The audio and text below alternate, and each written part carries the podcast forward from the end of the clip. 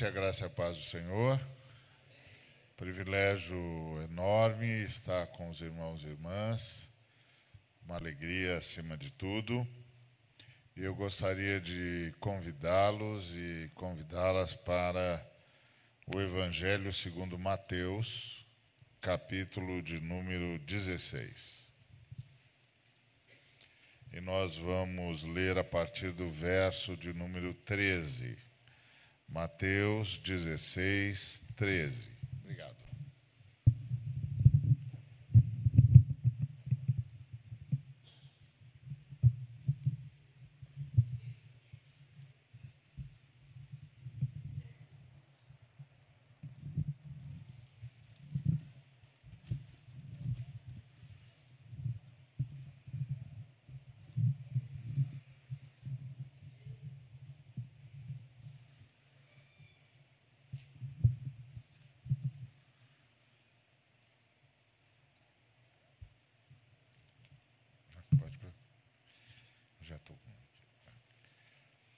Indo Jesus para os lados de Cesareia de Filipe, perguntou aos seus discípulos: Quem diz o povo ser o filho do homem?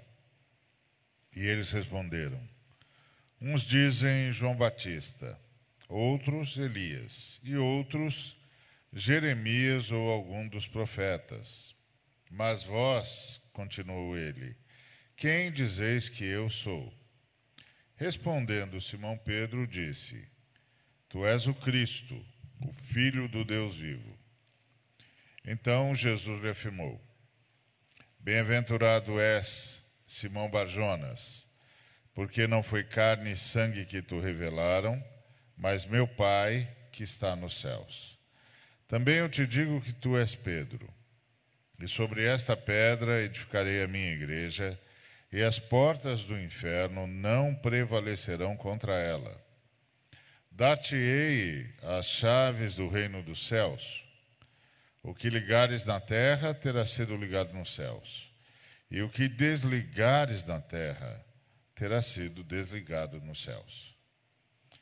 Muito bem. Esse é o primeiro texto em que a igreja, como nós a conhecemos, é mencionada.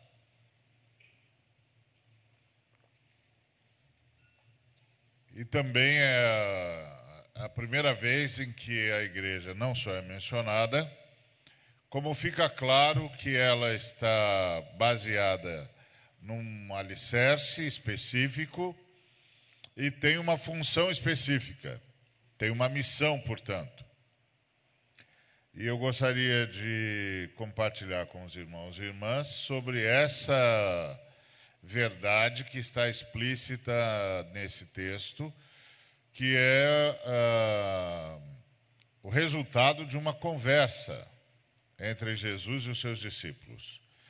Jesus e os seus discípulos estavam indo em direção a Cesareia de Filipe, uma região onde Jesus raramente ia, pelo menos uh, não há registro de muitas incursões de Jesus nessa região até porque é uma, era uma região distante da, da, do epicentro do ministério de Jesus. E Jesus está conversando com seus discípulos. E a impressão que a gente tem é que no meio dessa conversa, enquanto Jesus caminhava com seus discípulos, ele fez uma pergunta que parecia ser crucial. E a pergunta era: qual é a opinião que o povo tem acerca de mim? Ou seja, a que conclusão o povo chegou depois de ter participado uh, da minha ação, da minha pregação, dos meus milagres, dos meus sinais? O que que isso tudo despertou no povo? O que as mensagens que o povo ouviu, as curas que assistiu e pelas quais e através das quais foi abençoado, o que que a, a, os fenômenos que, que presenciou e do que foi alvo produziu no povo, no que tange a, a um entendimento acerca de mim. E aí os discípulos disseram que o povo entendeu que Jesus era um profeta. que o tinham como um profeta. É verdade, é verdade que, segundo a colocação dos apóstolos, dos discípulos de Jesus, o povo classificou Jesus entre os profetas mais duros e mais contundentes que Israel tinha tido contato. Eles citaram João Batista, Elias e Jeremias. E são profetas contundentes, profetas muito fortes, profetas de palavra é, confrontadora. João Batista, que era o mais recente deles, era um profeta que teve tanto impacto que o texto nos conta que vinha gente de todas as regiões de Israel para ouvirem João Batista, para serem batizados por ele. Por aí a gente pode ter a noção da força da, do ministério de João Batista, se você considerar que o João Batista não saiu do lugar onde estava, não realizou nenhum, nenhum milagre. Então você pode imaginar a força da, da palavra de João, da presença de João. É verdade que João tinha uma presença contundente, é, vestia pele de camelo, comia gafanhoto, mel silvestre. Então, a presença dele era contundente, né? Um homem que nunca tinha feito a barba, nunca tinha cortado o cabelo, ali no deserto vociferando e, e anunciando a chegada do reino dos céus, que era a, o sonho de todo Israel. Israel viveu para isso. Você tem de lembrar que quando você está assistindo João Batista e Jesus, você está assistindo o escatom de Israel, a escatologia de Israel. Qual é a escatologia de Israel? A escatologia de Israel era a vinda do Messias, a vinda do reino dos céus.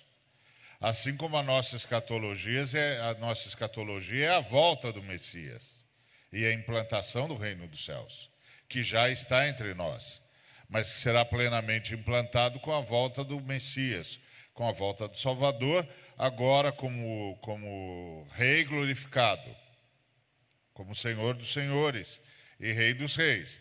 Então, quando você está ouvindo João Batista anunciar Jesus, você está ouvindo a escatologia de Israel. Escatologia de Israel é a chegada do reino dos céus. Escatologia de Israel era a chegada do Messias. Israel existia para isso, para trazer o Messias. Aí aparece João Batista dizendo: o Messias chegou. O reino do céu já está, já está próximo o Messias chegou. Então, a força de João Batista era enorme. Depois ele cita Elias, que é outro, outro profeta contundente, que profetizou no, no Reino do Norte, que fez a separação das águas, não é? Que fez o povo escolher entre Javé e Baal. Então, um profeta duro, contundente, é, confrontador e com uma palavra que era impossível não ouvir. E o outro era Jeremias, também um profeta que atormentou Israel, atormentou Judá, no caso. Né? Durante 40 anos ele disse uma coisa só: vocês vão para o exílio. Vocês vão para o exílio. Vocês pecaram e vocês vão para o exílio. E ninguém calou esse profeta, e ninguém demoveu esse profeta. Esse profeta era contundente, tinha uma palavra dura, perseguido pelos reis, uh, pelos sacerdotes, ridicularizado por grande parte da elite de Israel, mas em nenhum momento ele se curvou, em nenhum momento ele deixou de dizer a verdade e mesmo sob injustiça atroz, ele continuou dizendo: vocês vão para o exílio. Então eles compararam Jesus com três dos profetas mais contundentes que eles já tinham visto. Que é inclusive muito interessante, porque muita, na voz de muitos pregadores, a impressão que se tem de Jesus é que Jesus era quase uma pessoa delicada, né? Uma pessoa delicadíssima, uh, cheia de mesuras, mas os, os contemporâneos de Jesus não viam assim, não. Os contemporâneos de Jesus viam Jesus como um profeta duro, de fala contundente, que exigia tomada de posição, que cobrava do povo o tempo todo, que o tempo todo colocava o povo sob o tacão da palavra de Deus.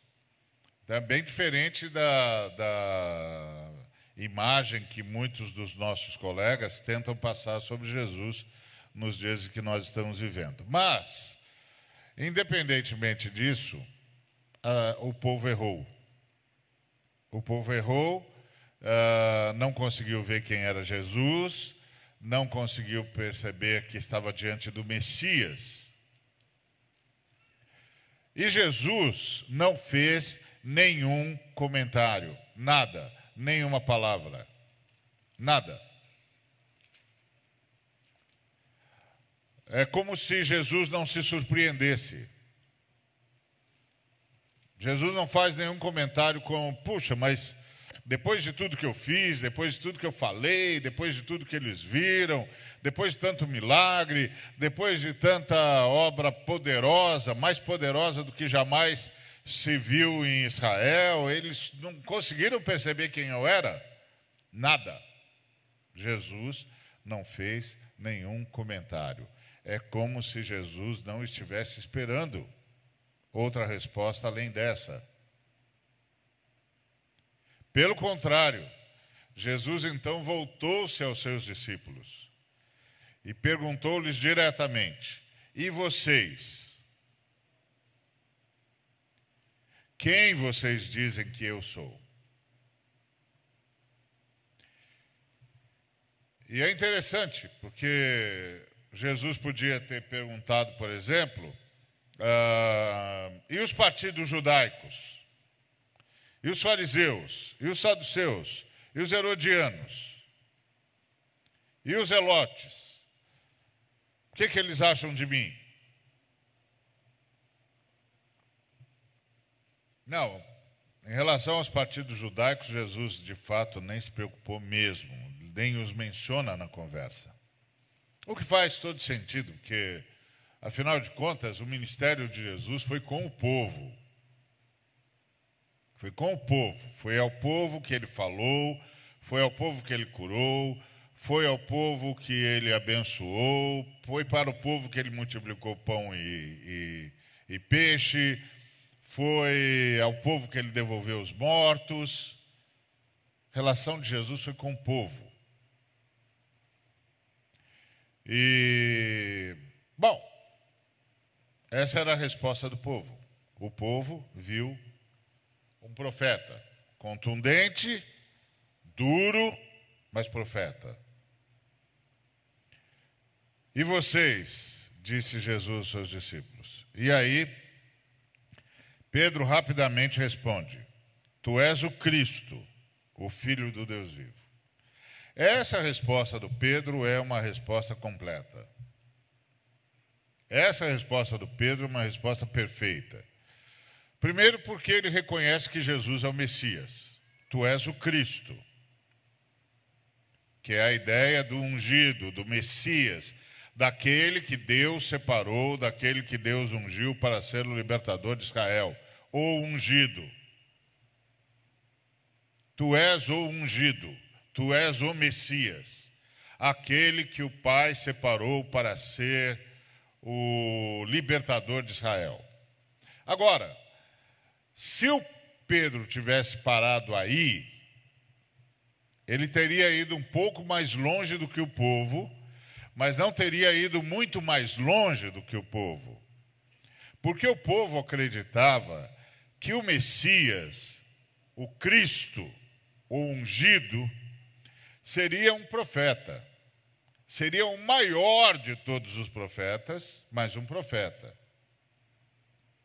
Então, se o Pedro tivesse dito apenas: Tu és o Cristo, ele teria ido mais longe do que o povo, porque o povo não chegou a fazer essa afirmação: Tu és o Cristo, tu és o Messias, tu és o Salvador, o Libertador, o Rei do reino dos céus. O povo não chegou, não chegou aí.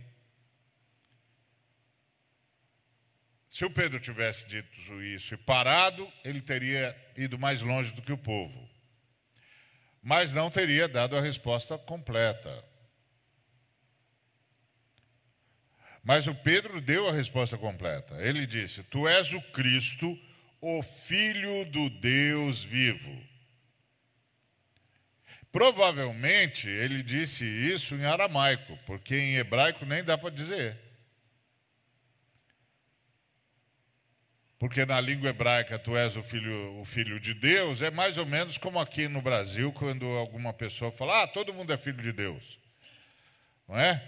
Ou então a expressão idiomática que a gente tem, ah, eu também sou filho de Deus.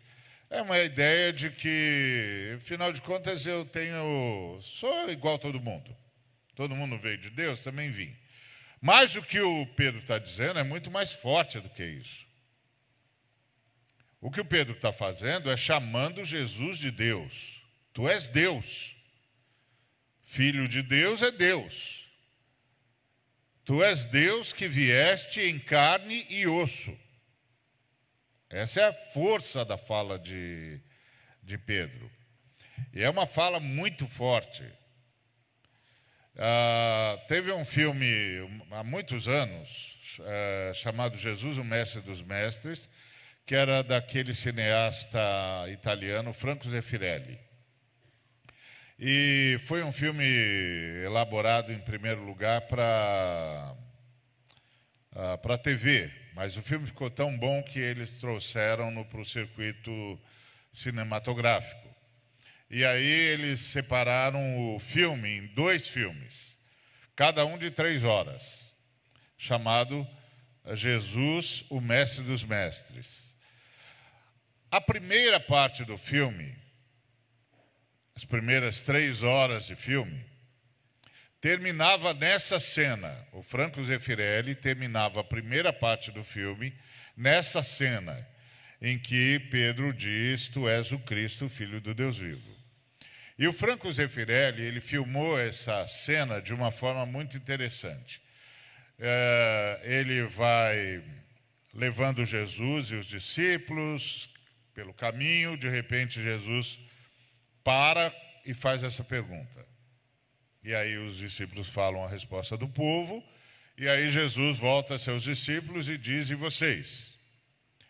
E aí, na cena que o Franco Zeffirelli elaborou, o, o Pedro diz: Tu és o Cristo, filho do Deus vivo, e cai de joelhos.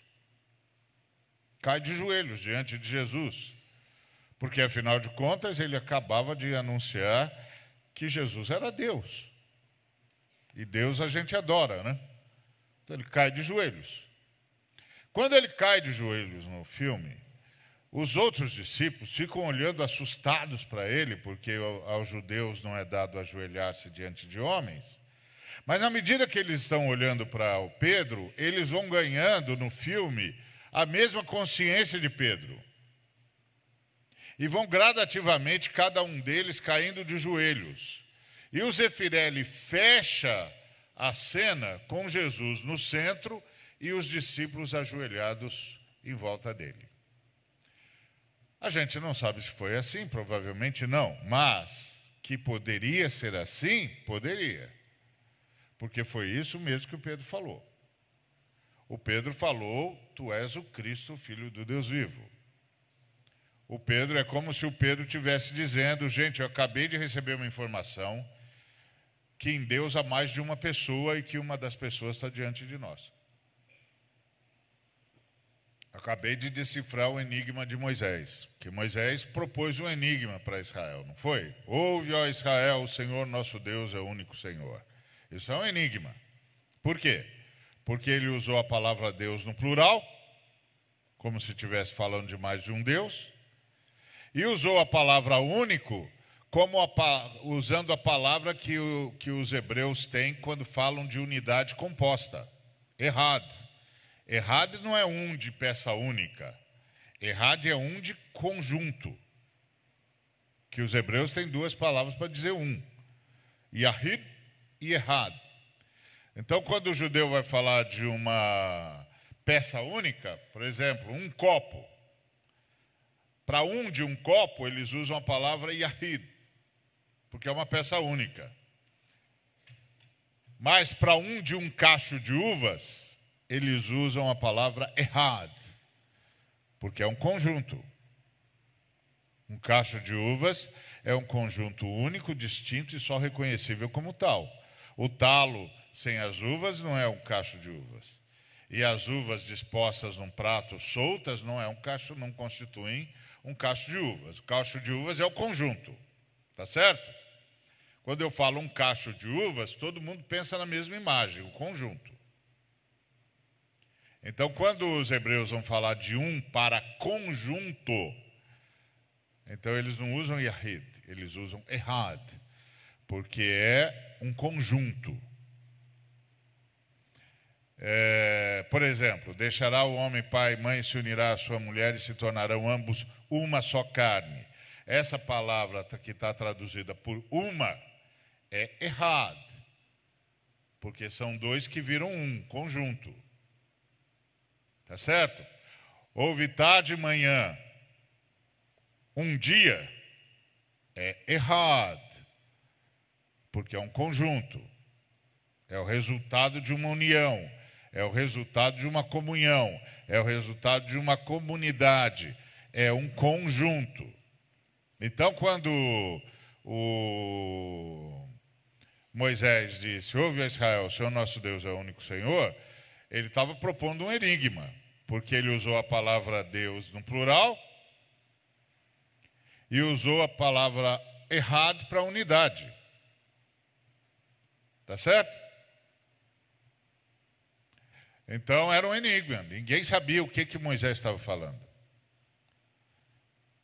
O, o, é como se o Pedro estivesse dizendo para o pessoal: pessoal, descobri qual é o enigma de Moisés. É que em Deus há mais de uma pessoa. E uma dessas pessoas está diante de nós agora. Tu és o Cristo, o Filho do Deus vivo. Tu és Deus também. Tu és parte de Deus. Tu és uma das pessoas de Deus, que mais tarde nós reconheceríamos como a Trindade, porque Jesus diria a mais um, o Espírito Santo. Quando eu for, o Pai vai enviá-lo e ele vai conduzi-los a toda a verdade. Então agora nós sabemos qual era o enigma de Moisés. Moisés estava falando da Trindade. Ouve, ó Israel, o Senhor é uma comunidade. O nosso Deus é uma comunidade. Amarás, pois, essa comunidade, o Deus eterno, Pai, Filho e Espírito Santo, com todo o teu coração, com toda a tua força, com toda a tua alma e com toda a tua força. Ouve, Israel. E o Pedro estava dizendo isso. E Jesus então faz um comentário. E faz um comentário tremendo. Porque como é que o Pedro sabia disso? Pedro sabia disso porque era mais esperto. O Pedro sabia disso porque tinha andado com Jesus e tinha prestado mais atenção. O Pedro sabia disso porque, como que ele soube que Jesus era o Messias, mas que era mais do que o Messias, era o próprio Deus que tinha vindo em carne e osso, ou uma das pessoas de Deus que tinha vindo em carne e osso para nos libertar. Como ele sabia disso? E aí Jesus responde essa pergunta. Jesus diz: Bem-aventurado és, Simão Bajonas, porque não foi carne e sangue que te revelaram, mas meu Pai que está nos céus. Então ele diz: Olha, você sabe quem eu sou, porque o meu Pai contou para você. E você é um homem feliz. Você é um homem feliz porque o meu Pai contou para você quem eu sou. E disse: Também tu, eu te digo que tu és Pedro, e sobre esta pedra edificarei a minha igreja. Qual é a pedra? A pedra é Pedro? Não, não. E como é que a gente sabe que não é Pedro? É, o próprio Pedro falou. O Pedro falou que a pedra é Jesus. O próprio Pedro disse: não, a pedra é Jesus. Só que é Jesus segundo a confissão de Pedro. Então, o que é a igreja? A igreja é a reunião, a congregação, o ajuntamento, a reunião de todas as pessoas que sabem de Jesus do mesmo jeito que Pedro sabe. Então, para ser membro da igreja de Jesus, a pessoa tem de ter a mesma revelação que Pedro teve. E a revelação que Pedro teve é que Jesus é Deus que veio em carne e osso para nos libertar. Jesus é o ungido de Deus, mas é mais do que isso. Jesus é o próprio Deus que se esvazia e ungido pela Trindade morre para nos salvar. Então, Jesus Cristo é Deus de verdadeiro Deus, verdadeiramente homem e verdadeiramente Deus, Deus de vero Deus, que abandonou a sua glória e apresentou-se diante de nós em forma humana, para nos libertar, deu a sua glória e a sua vida porque abriu mão da sua glória e depois abriu mão da sua vida. Porque foi achado em figura humana e em figura humana foi obediente até a morte e morte de cruz, se humilhando. Então, o que é a igreja? A pedra, qual é a pedra? Qual é a base a partir da qual Jesus vai edificar, vai formar a sua igreja. A base é essa confissão de Pedro. Quem é que é membro da igreja? Membro da igreja é todo aquele que, a exemplo de Pedro, confessa: Jesus Cristo é Deus que veio em carne e osso para nos libertar. Ele é o Messias ele é o Filho do Deus vivo. Isso quer dizer que ser da igreja é ter tido um contato e uma revelação acerca de Jesus, que é dada diretamente pelo Pai. Ou seja, se alguém disser Jesus Cristo foi o maior líder que já houve em todos os tempos, é, é verdade, Jesus foi mesmo. Mas isso não faz a pessoa membro da igreja de Jesus. Se o camarada disser, não, Jesus foi o, o, o, ser humano mais extraordinário que já pisou na terra. É, foi mesmo. Mas isso não faz dele membro da igreja de Jesus. Se ele disser, Jesus foi o mais sábio de todos os sábios. É verdade. Verdade. Foi mesmo. Vitor Hugo dizia que em cada líder espiritual a gente viu uma vela que se acendia, mas que quando chegou Jesus de Nazaré nós vimos o sol. Então, é mesmo, ninguém, não tem ninguém como ele, não dá para comparar, esquece. É assim, ele no infinito e o resto nadando por aqui. Não tem, não tem comparação. Mas dizer só isso não faz da pessoa membro da igreja de Jesus. O quem é que é membro da igreja de Jesus? Aquele que confessa que Jesus é Deus que veio em carne e osso para nos libertar. É o Deus Filho que abandonou a sua glória e veio em carne e osso para nos libertar. É parte do Deus eterno que é Pai, Filho e Espírito Santo. E claro que isso muda todo o relacionamento, porque um sábio a gente admira, um mestre a gente ouve e aprende, um profeta a gente atende às suas profecias, uh, um chefe a gente obedece. Agora, um Deus, um Deus a gente adora. Um Deus a gente adora. Diante de Deus só tem duas possibilidades: ou você o rejeita, ou você o adora. Se você o rejeitar, o faz por sua própria conta e risco. Esse problema é seu. Vai rejeitar o eterno? Vai rejeitar o Altíssimo? Vai rejeitar o Deus, o Deus verdadeiro, o Deus de vero Deus? Bom, isso é por sua conta e risco.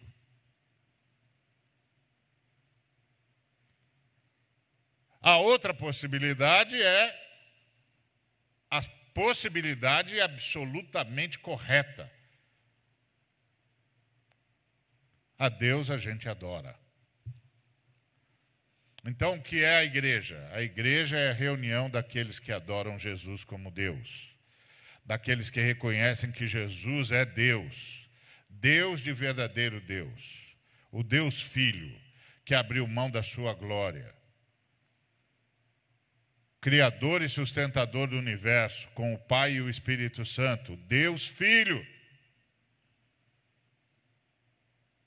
E aí, diz o Senhor Jesus, que a pessoa para dizer isso, ela tem de ter recebido isso diretamente do Pai. É uma tremenda de uma convicção. uma tremenda de uma convicção. Não é uma informação, é uma convicção. É algo que toma todo o ser.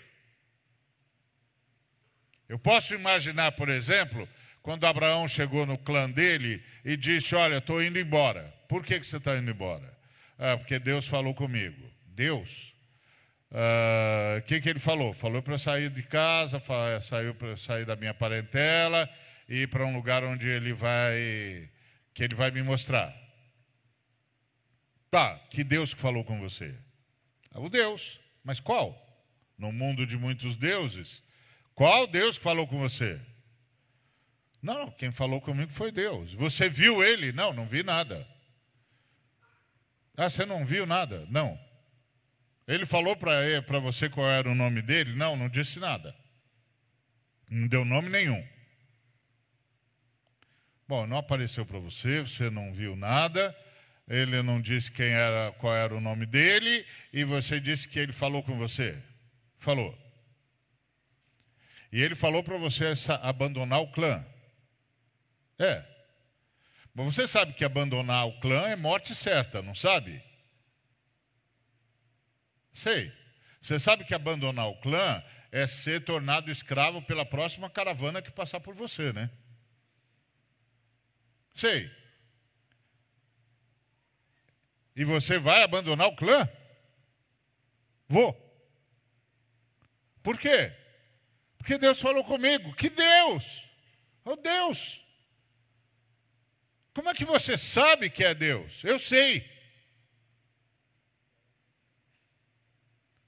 Rapaz, você não pode tá, ter ouvido um sussurro do vento, não? e entrado num, numa alucinação qualquer, Abraão diz: Não. Eu ouvi a voz de Deus. E eu imagino alguém dizendo para Abraão: Como é que você sabe que é a voz de Deus? Você lá sabe distinguir a voz de Deus de qualquer outra voz? E eu imagino Abraão dizendo: Eu não ouvi a voz de Deus com os ouvidos só. Eu ouvi a voz de Deus com todas as fibras do meu ser, ela está ecoando dentro de mim. Eu não posso mais ficar.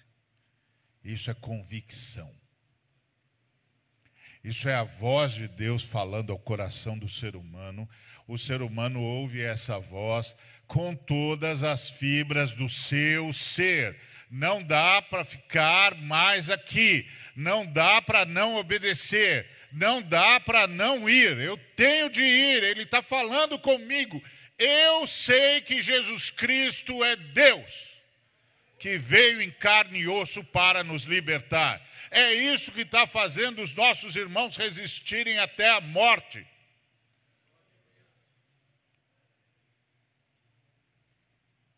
Lá no Oriente Médio, lá no norte da África, é isso que está levando os nossos irmãos a resistirem até a morte.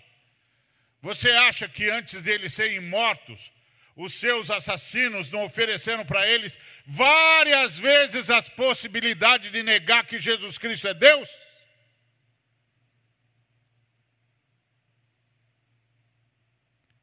Várias vezes. Além do que, os seus assassinos têm na religião deles um escape. Porque na religião deles você pode negar o Deus deles quando você estiver diante da morte. Depois você vai lá, encontra um sacerdote da religião, conta a sua história, o sacerdote reconhece que você estava diante da morte, e diante da morte você pode negar o seu Deus. Na religião deles. Mas na nossa fé, não.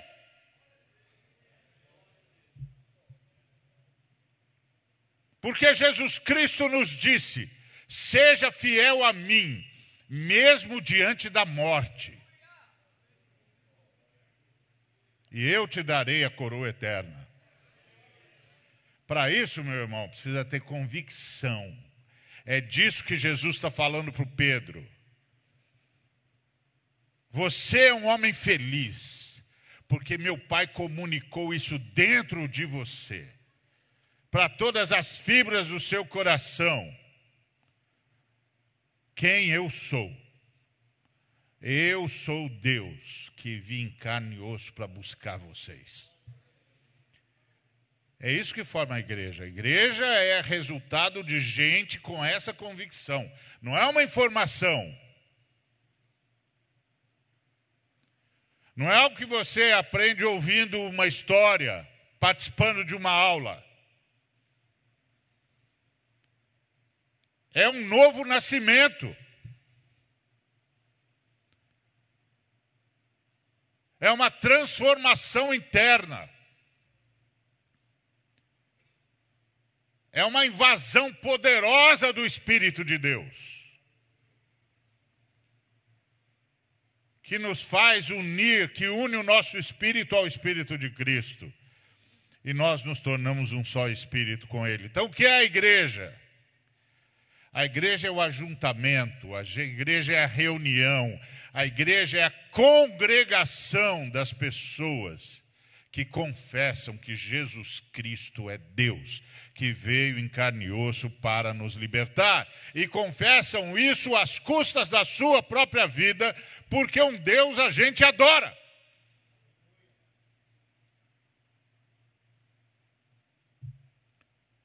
A gente não apenas segue, a gente não apenas ouve, a gente não apenas aprende, a gente adora. E adorar não é dizer coisas bonitas, não. Adorar é colocar toda a vida à disposição de Deus. Não é só fala que eu obedeço, é leva-me por onde quiseres me levar. Faz a tua vontade glorifica o teu nome. Não importa o que o Senhor tenha de mudar, não importa o que o Senhor tenha de fazer, eu não tenho mais nenhum outro motivo para viver senão a honra do teu nome, a glória do teu nome, a honra do teu nome, a glória do teu nome, o teu louvor e a tua honra. Não tenho mais nenhum outro motivo para estar na terra. Não tenho mais nenhum outro motivo para me levantar de manhã. Eu sou teu, para a tua honra e para a tua glória. Faz a tua vontade. Vê se há em mim algum caminho mau e guia-me pelo teu caminho. Isso é adoração. Não é contar, contar, falar coisas bonitas sobre Deus, nem cantar para Deus. É não ter outro motivo para viver a não ser Deus, a sua honra, a sua glória, o seu louvor e a sua vontade. É por isso que Jesus disse para o Pedro: Você é um homem feliz. Porque a Bíblia não diz o que é felicidade. A Bíblia diz que tipo de gente que é feliz. E feliz é, sabe, é quem sabe quem Jesus é. Mas não quem sabe intelectualmente quem Jesus é. Quem sabe com todas as fibras do seu ser quem Jesus Cristo é que é o que está acontecendo com os nossos irmãos, que vêm os, os nossos uh, perseguidores, de quem, por quem temos misericórdia e clamamos misericórdia, decapitarem os seus filhos.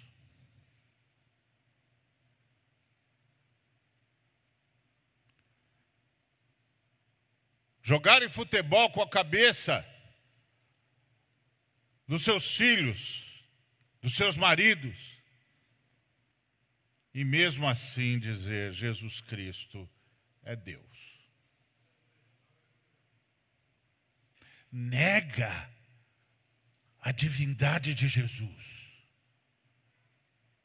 Diz que ele é só um profeta.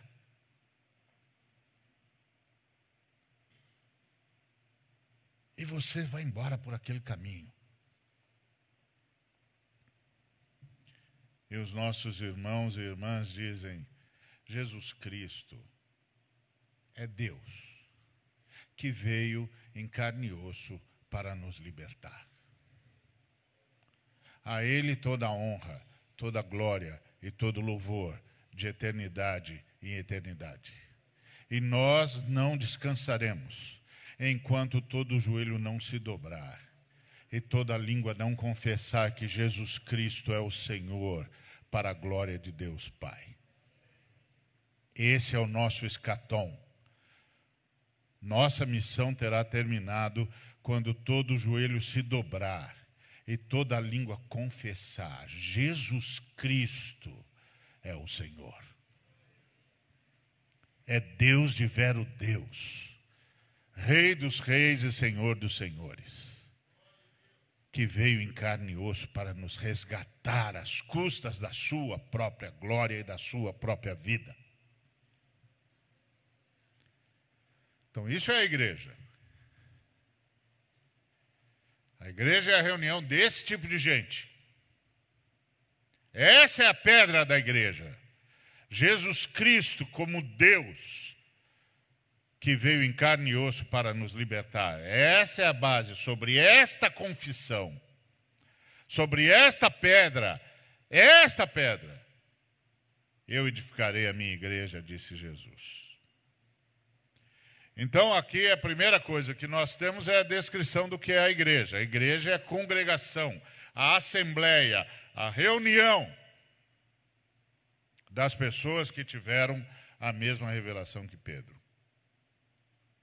que sabem a mesma coisa que o Pedro sabia. A mesma coisa que Pedro sabia, a verdade pela qual o Pedro viveu, a verdade pelo qual Pedro morreu, e a verdade que o fez exultar ao saber que iria morrer como o Senhor Jesus havia morrido.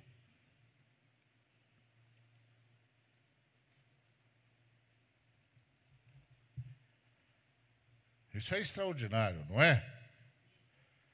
Isso é a igreja. A igreja não são os nossos templos. Eles podem nos tirar os templos. Podem derrubá-los. Podem queimá-los. Podem fazer o que quiser com eles. Isso não vai mudar a igreja numa vírgula.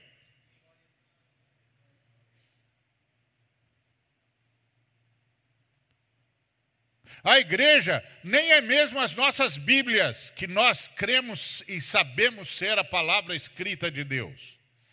Porque se tirarem as Bíblias de nós, não as tirarão do nosso coração. Não as tirarão do nosso espírito. Nós continuaremos dizendo: está escrito. Assim disse o Senhor. Isso é a igreja.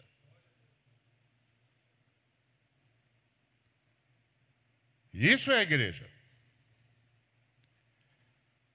Essa igreja está sobre esta, esta pedra, esta base, este alicerce. Isto é a igreja de Jesus Cristo. E aí Jesus Cristo disse: Eu vou edificar a minha igreja a partir dessa verdade. Ou seja, quem é que eu vou reconhecer como meus? Aqueles que creem nisso, aqueles que estão prontos a morrer por essa verdade. Esses eu vou reconhecer como meus, eu vou saber quem eles são. Eu vou saber quem eles são. Eu vou conhecê-los pelo nome, eu vou ajuntá-los, eu vou reuni-los e eu virei buscá-los. Eu virei buscá-los. Eu os ressuscitarei no último dia. É a minha igreja, o meu povo, a minha casa, a minha noiva. Eu virei buscá-los. Eu os ressuscitarei no último dia. Então, isso é a igreja. Quando nós falamos da igreja, nós estamos falando dessa gente, desse povo, que o próprio Jesus edifica com quem o próprio Jesus anda, em quem o próprio Jesus vive. Na pessoa do Espírito Santo. E aí ele diz que essa igreja tem uma missão. Qual é a missão dessa igreja? A missão dessa igreja é atacar o inferno. Porque ele diz: Eu edificarei a minha igreja, e as portas do inferno não prevalecerão contra ela. Há irmãos que entendem que isso significa que o inferno vai nos atacar, mas não vai nos vencer. Só que, amados, ninguém ataca com porta. Porta não é instrumento de ataque. Porta é instrumento de defesa. Aliás, a porta é a última defesa que o sujeito tem. Porque se, se derrubarem a porta da casa dele, a casa dele, que era um refúgio, vira uma armadilha. Porque ele não tem mais para onde fugir. Você nunca viu um filme sobre castelo, que o inimigo cerca o castelo e o dono do castelo diz: Pessoal, pega o portão e vai para cima deles. Isso não existe. Portão é a última defesa. O portão não pode cair de jeito nenhum. Porque se o portão cair, o inferno vira lá dentro do castelo. Porque agora o castelo é uma armadilha, o inimigo entrou pelo portão. Então Jesus Cristo está dizendo: Eu vou edificar a minha igreja. Gente que o Pai vai me dar, falando para essas pessoas. Como é que eu sei que o Pai me deu fulano de tal? Porque ele confessa o que o Pedro confessa. Com todas as fibras do seu ser.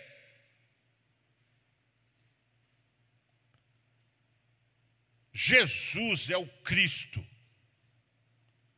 o Filho do Deus vivo. Bendito seja o nome dele por toda a eternidade. Que todo joelho se dobre diante dele e que toda língua o confesse como Senhor dos Senhores e Rei dos Reis. Porque só assim glorificamos a Deus Pai. Então, essa é a igreja. Essa igreja vai atacar o inferno. E as portas do inferno não vão aguentar o ataque da igreja e vão cair. Então a igreja tem uma missão. Esse povo, essa gente, homens e mulheres, que receberam essa revelação profunda, que Pedro recebeu, pela qual viveu e pela qual morreu. Essa gente reunida, essa gente em comunhão, essa gente em oração, essa gente em ação conjunta, vai atacar o inferno.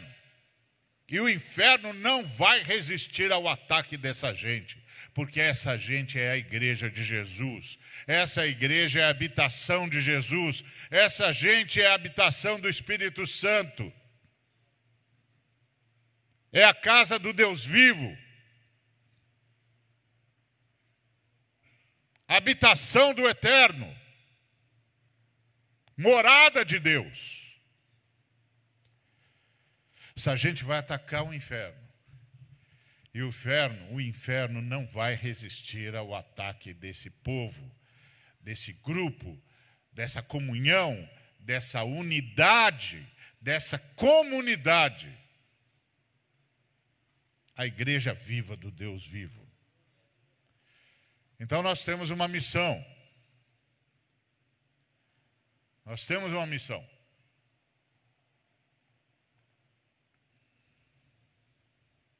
Nossa missão é atacar o inferno. E o inferno tem muitas portas. E nós vamos atacar o inferno por todas as suas portas. Todas as suas portas. Em todos os cantos, em todos os flancos. Onde houver um demônio atormentando um ser humano, ele terá em nós um inimigo. Nós vamos desalojá-lo. Nós vamos destruir as obras de Satanás. Porque foi para isso que Jesus Cristo veio para destruir as obras do maligno. Não é Satanás que é o nosso tormento. Nós é que somos o tormento de Satanás. Nós somos a garantia de que ele está derrotado.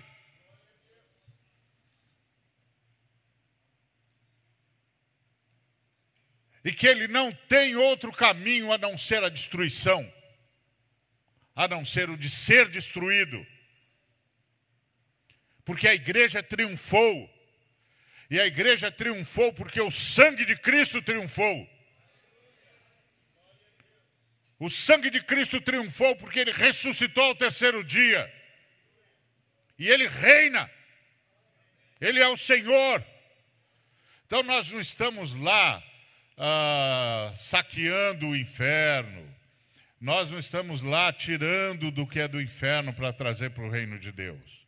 Nós estamos expulsando o usurpador, ele não tem nada, não tem mais nada, ele foi derrotado na cruz, ele não é dono de nada, não é senhor de nada, não tem legalidade nenhuma, ele que saia!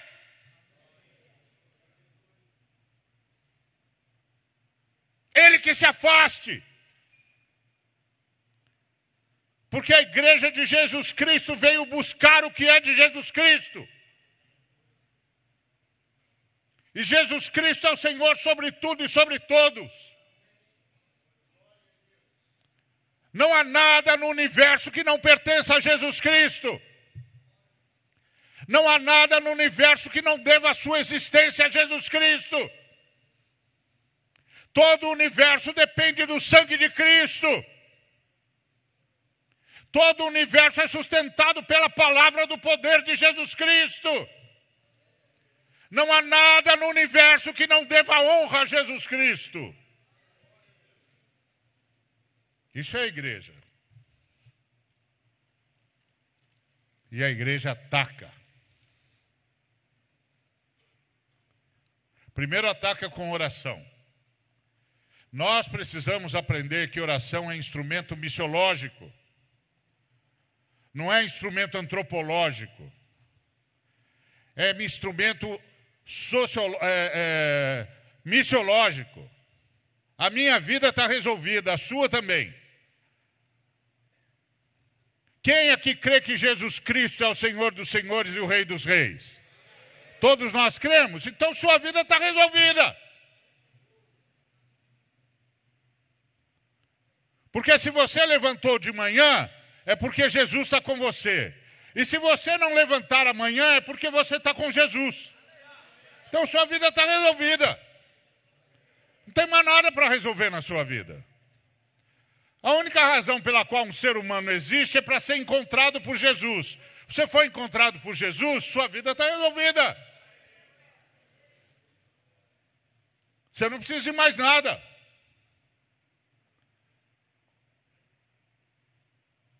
Se você levantou, Jesus está com você. Se você não levantar, Jesus, você está com Jesus. Está tudo resolvido. Então, para que, que você ora? Para fazer a missão. Oração é instrumento missiológico.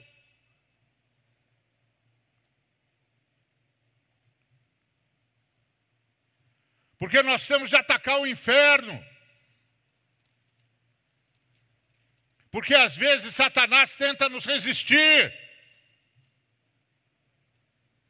Então nós oramos, invocamos a autoridade de Jesus, invocamos a intervenção dos anjos.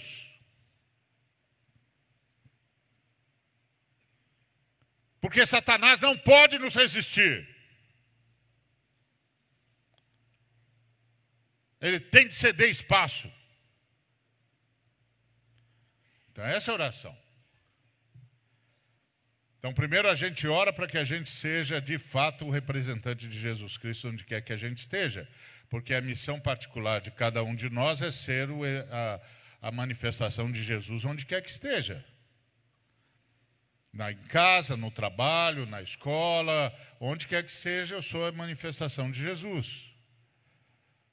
Não é que eu falo de Jesus, é mais do que isso. Eu mostro Jesus na minha vida. É mais do que falar de Jesus, é mostrar Jesus. Você quer ver Jesus? Olha para mim. Está vendo como eu sou? É isso que Jesus faz quando entra na vida de uma pessoa. Anda comigo, você vai ver o que é que Jesus faz. Essa é a nossa missão primeira, como pessoa salva pelo sangue poderoso de nosso Senhor e Salvador Jesus Cristo e por sua ressurreição. Anda comigo. E você vai ver Jesus. Isso resolve a nossa vida, porque eu não conheço ninguém que não queira ser, nenhum cônjuge que não queira ter um cônjuge parecido com Jesus. Não sei de nenhum filho que não quer ter um pai parecido com Jesus, não sei de nenhum pai que não queira ter um filho parecido com Jesus, não sei de ninguém que não gostaria de ser vizinho de Jesus, não sei de ninguém que não gostaria de andar com Jesus, de estudar na mesma escola de Jesus, da mesma classe de Jesus, eu não sei de ninguém que não quisesse ter contato com Jesus. Isso resolve a vida da gente. Se eu estou com algum problema de relacionamento, é porque eu não estou conseguindo manifestar Jesus, eu estou com um problema, preciso pedir para Jesus sondar o meu coração, perscrutar-me, sondar os meus, os meus pensamentos, ver se há em mim algum caminho mau e me guiar pelo caminho direito, porque eu devia estar manifestando Jesus. Se eu não estou manifestando Jesus na minha casa, com minha família, no meu emprego, na minha rua, na minha comunidade, eu estou com problema.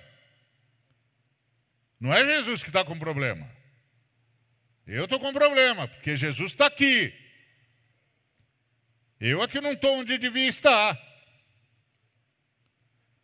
Eu que não estou submisso como devia estar. Eu não estou dando liberdade para o Espírito Santo. Estou resistindo ao Espírito Santo porque eu não consigo manifestar Jesus. Deve ter alguma coisa ao qual eu estou agarrado, algum sentimento que eu ainda carrego, algum desejo que vem do meu corpo que eu não, não sei dizer não, porque eu não sei reconhecer que é coisa da morte. Estou com algum problema. E eu preciso de ajuda, porque eu tenho de manifestar Jesus, essa é a minha missão. Aliás, essa não é a minha missão, no sentido de que é algo que eu tenho de fazer. Isso é o que eu sou. Eu nasci de novo.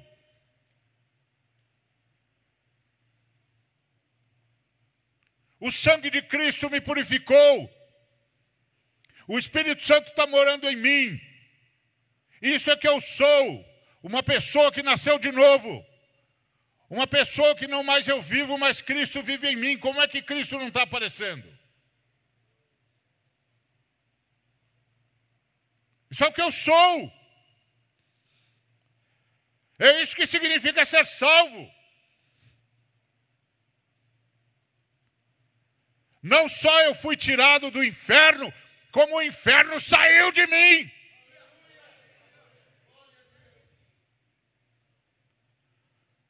Agora o que reina em mim é o céu de Deus.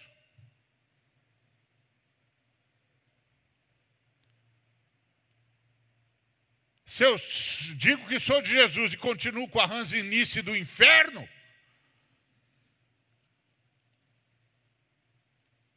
quem está com problema? Eu estou com problema. Eu não entendi o que eu sou. Eu estou resistindo ao Espírito Santo. Então a minha primeira oração é: sonda-me, ó Deus, conhece o meu coração, prova-me, perscruta os meus pensamentos, vê se há em mim algum caminho mau, e guia-me pelo teu caminho, por amor ao teu nome, pelas tuas veredas da justiça.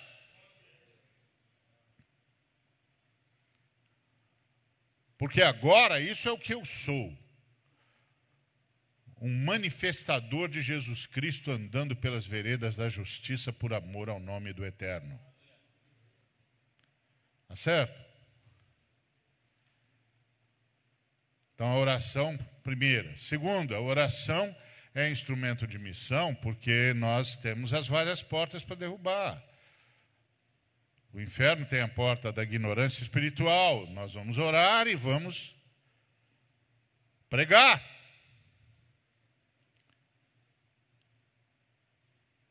Tem a porta da, da, do analfabetismo, tem a porta da morte, tem a porta da violência, tem a porta da miséria, tem a porta da opressão. O inferno está cheio de portas. Nós vamos atacar o inferno em todas as suas portas. Por isso que a nossa missão é integral. Porque não há um lugar onde o inferno se manifeste que não vai nos encontrar lá atacando a sua cidadela.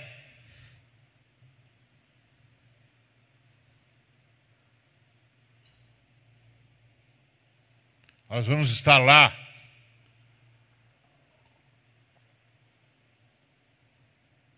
Me lembro de um, de um camarada que disse para o meu colega lá na, na IBAB, pastor Ed, o seguinte: olha, a resposta para esse país aqui é, são vocês.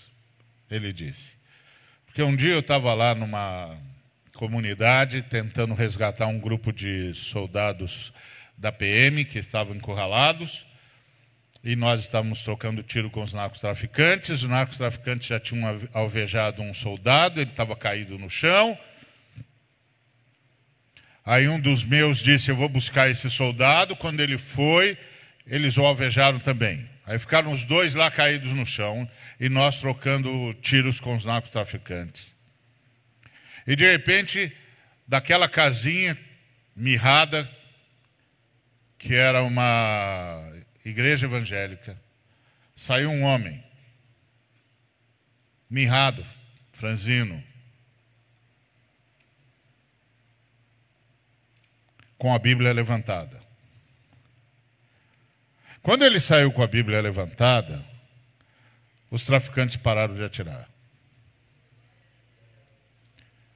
Quando nós vimos que os traficantes tinham parado de atirar, nós paramos também. Aí ele foi até o primeiro soldado que estava caído, gemendo, pegou o soldado e trouxe e o colocou dentro da igrejinha. E voltou com a Bíblia levantada. Foi lá e pegou o segundo soldado e levou para dentro da igreja. E aí fechou a porta. E nós voltamos a nos matar. E aí ele virou para o pastor e disse: Está vendo, pastor? Só vocês podem parar essa guerra que tem nesse país. Esse país está esperando homens de Deus. Homens que não tenham medo de dizer a verdade. Homens que não tenham medo de pregar. Homens que não tenham medo de viver o que ensinam. Se vocês conseguirem fazer isso, pastor, vocês vão mudar esse país. Está vendo? Eles sabem. Eles sabem que só quem tem medo só de Jesus Cristo é que pode mudar o mundo. Mas o problema é que nós não temos medo só de Jesus Cristo. Nós temos medo de não ter aquele emprego, de não ter aquela casa, de não ter aquele carro, de não ter aquele salário, de não ter aquela escola. De não ter aquele conforto. Nós temos medo de um montão de coisas. A gente só devia ter um medo: o de pecar contra o Senhor Jesus. Só.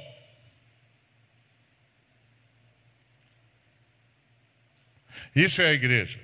Então, por isso que a nossa missão é integral. Se tem miséria, nós estamos lá, não vai ter mais. Porque nós vamos denunciar o que tiver de denunciar, nós vamos ajudar quem tiver de ajudar, nós vamos pregar quem tiver de pregar. Nós vamos passar pela criança no, brincando no esgoto aberto e vamos chegar para a mãe dela e dizer assim: minha senhora, nós chegamos aqui, nós vamos tirar a, a sua criança do esgoto aberto. Agora, nós queremos que a senhora também saia do inferno e que o inferno saia da senhora. E para isso a senhora tem de novo nos ouvir e entregar a vida para Jesus. Se a senhora nos ouvir entregar a vida para Jesus, minha senhora, a senhora sai do inferno e o inferno sai da senhora. Agora, se a senhora não nos ouvir, se a senhora não entregar a vida de Jesus, a senhora pode ter certeza de uma coisa: o seu filho nós vamos resgatar desse inferno aqui. Porque nós chegamos aqui e nós vamos combater essa porta do diabo essa miséria aqui é porta do diabo. Nós vamos derrubar essa porta. Senhor entendeu? Porque nós somos a igreja de Jesus Cristo. Nós não convivemos com isso aqui. Sabe por quê, minha senhora? Porque Jesus Cristo é o Senhor. E o Senhor disse que era para nós atacarmos o inferno em todas as suas portas.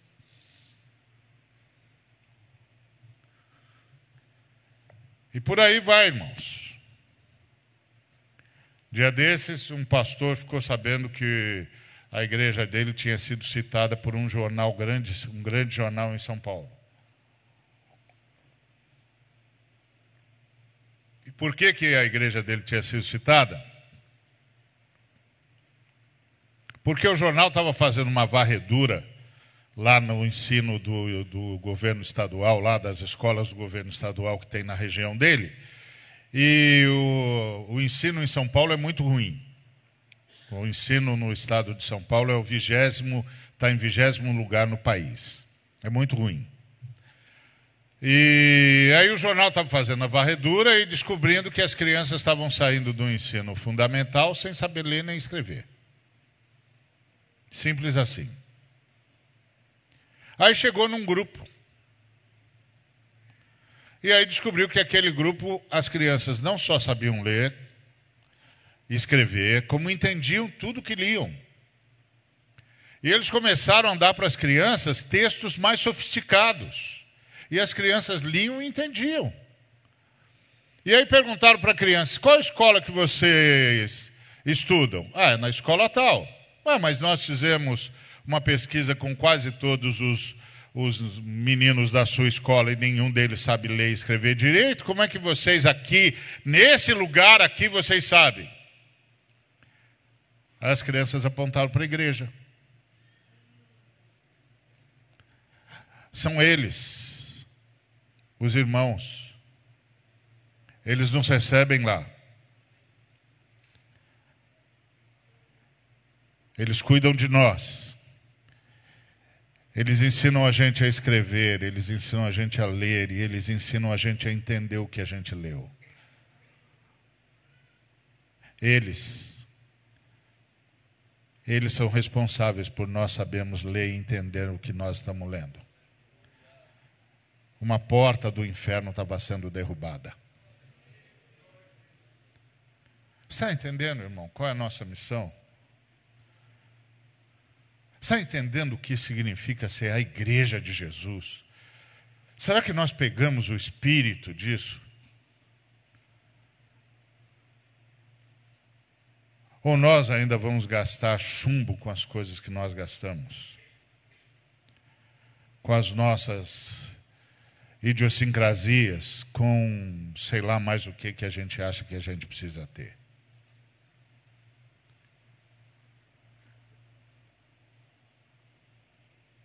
Então, isso que eu queria dizer com os irmãos, para os irmãos. Isso é a igreja. E tudo que a igreja faz, faz para isso para glorificar o nome de Jesus e destruir as obras do diabo, porque foi para isso que Jesus se manifestou.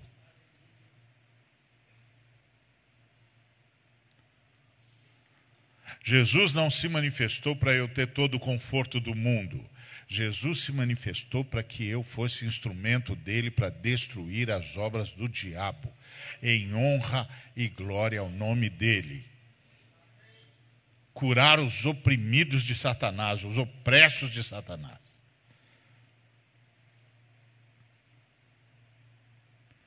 E todos os recursos que Jesus nos dá é para isso. Para isso para mais nada. Nós somos o corpo de Jesus, o Cristo, manifestando a sua redenção em todos os nossos movimentos.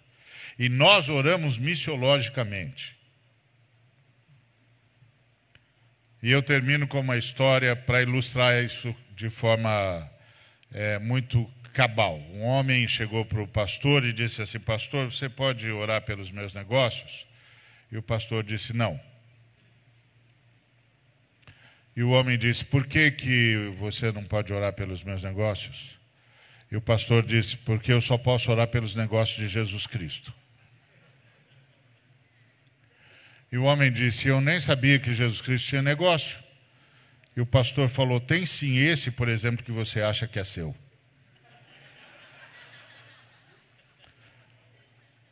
Tudo é de Jesus Cristo, meu amigo, eu só posso orar pelo que é de Jesus Cristo. Tudo existe para servir Jesus Cristo. Se, eu, se, se o seu negócio não é de Jesus Cristo, a oração que eu posso fazer por você é o seguinte: Senhor, tira esse negócio desse homem aí. Esse homem não sabe a quem serve, não sabe quem é, não sabe o que está fazendo. Esse negócio está matando ele, separando ele da família dele. Isso aqui está virando um inferno, ele está virando um opressor. Esse sujeito aqui, Senhor, só está morrendo com esse negócio. Tira isso da mão dele e ainda dá uma chance para ele se arrepender e ser salvo. Porque o seu dom, meu irmão, disse o pastor, é para você gerar riqueza para a humanidade para a expansão do reino de Deus, para a comunidade e então para si e para os seus, nessa ordem. Porque você está aqui a serviço. O Senhor não te deu isso para si, deu isso para você honrar o nome dEle. E para você levar a salvação dele onde quer que você vá. Porque você não precisa disso, meu filho, você já está salvo. Se você não levantar amanhã, você está com Jesus, então sua vida está resolvida. Você está correndo atrás do que agora? Entendeu? Então isso muda a nossa forma de orar. Quando eu vou orar por alguém que está precisando de, de emprego, eu não oro, Senhor, dá um emprego para esse irmão, que ele precisa sustentar a família dele. Quem sustenta ele e a família dele é Jesus. Eu digo, Senhor, o Senhor tem uma parte da tua fortuna que o Senhor quer que esse homem administre. Para o bem da humanidade, para o bem do reino de Deus, para o bem da comunidade, para o bem dele. Tem uma parte da tua fortuna que o Senhor quer que ele administre para que ele possa prestar ao Senhor o culto que deve ao Senhor, com os bens do Senhor. O diabo está resistindo ele, Senhor. E está tirando dele a possibilidade de cultuar o Senhor como o Senhor quer que ser cultuado. Então agora eu me levanto ao lado dele contra o diabo, resistindo o diabo e ordenando que o diabo se afaste. Venho pedir ao Senhor que estenda a tua mão poderosa e que dê a esse irmão a parte que ele tem de administrar para o Senhor da tua fortuna, para que ele possa glorificar o teu nome. Porque se não for para isso, eu não tenho nenhum motivo para orar. Porque eu não vou dizer para Jesus que ele não está fazendo o serviço dele direito. Eu não vou chegar lá para Jesus e dizer: Jesus, o senhor não está cuidando do seu filho? Eu não sou louco, eu sei que ele está.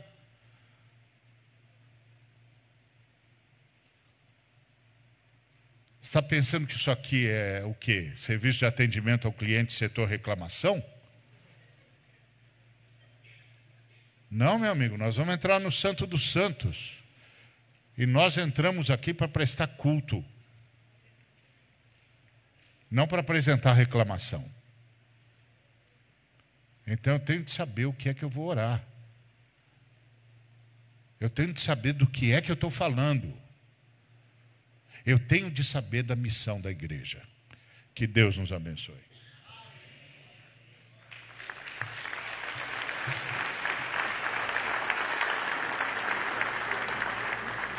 Vem falando sobre a igreja agente de, agente de transformação.